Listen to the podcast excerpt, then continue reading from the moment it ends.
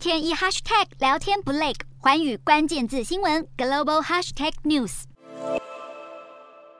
日本海上自卫队十七号上午发现俄罗斯海军巡防舰、飞弹巡逻舰等九艘舰艇在鄂霍次克海距离北海道宗谷岬北方约四十公里处航行，随后通过宗谷海峡进入日本海。俄军舰艇在日本周边海域动作频繁，十六到十七号之间也有另外七艘舰艇从北海道海域经太平洋南下，航行到千叶县外海，通过日本伊豆群岛的须美寿岛和鸟岛之间海域，并在十九号下午通过冲绳。和宫古岛之间海域驶向东海，几乎绕行日本列岛半圈。俄罗斯海军的巴尔山级情报搜集舰也从五月开始频繁绕行北海道。途中在几个地点关掉引擎行动，被认为可能是在拦截日本自卫队和美军基地的无线电通讯。不止俄罗斯，中国两艘驱逐舰、一艘补给舰以及一艘情报搜集舰，十二到十三号穿过对马海峡北上，之后在十六到十七号兵分两路穿过宗谷海峡和金星海峡，再朝南方继续航行，疑似打算绕行日本列岛一周。日本当局表示，将密切关注中俄军方的动向。同时，对日本周边边空域和海域也会提高警戒。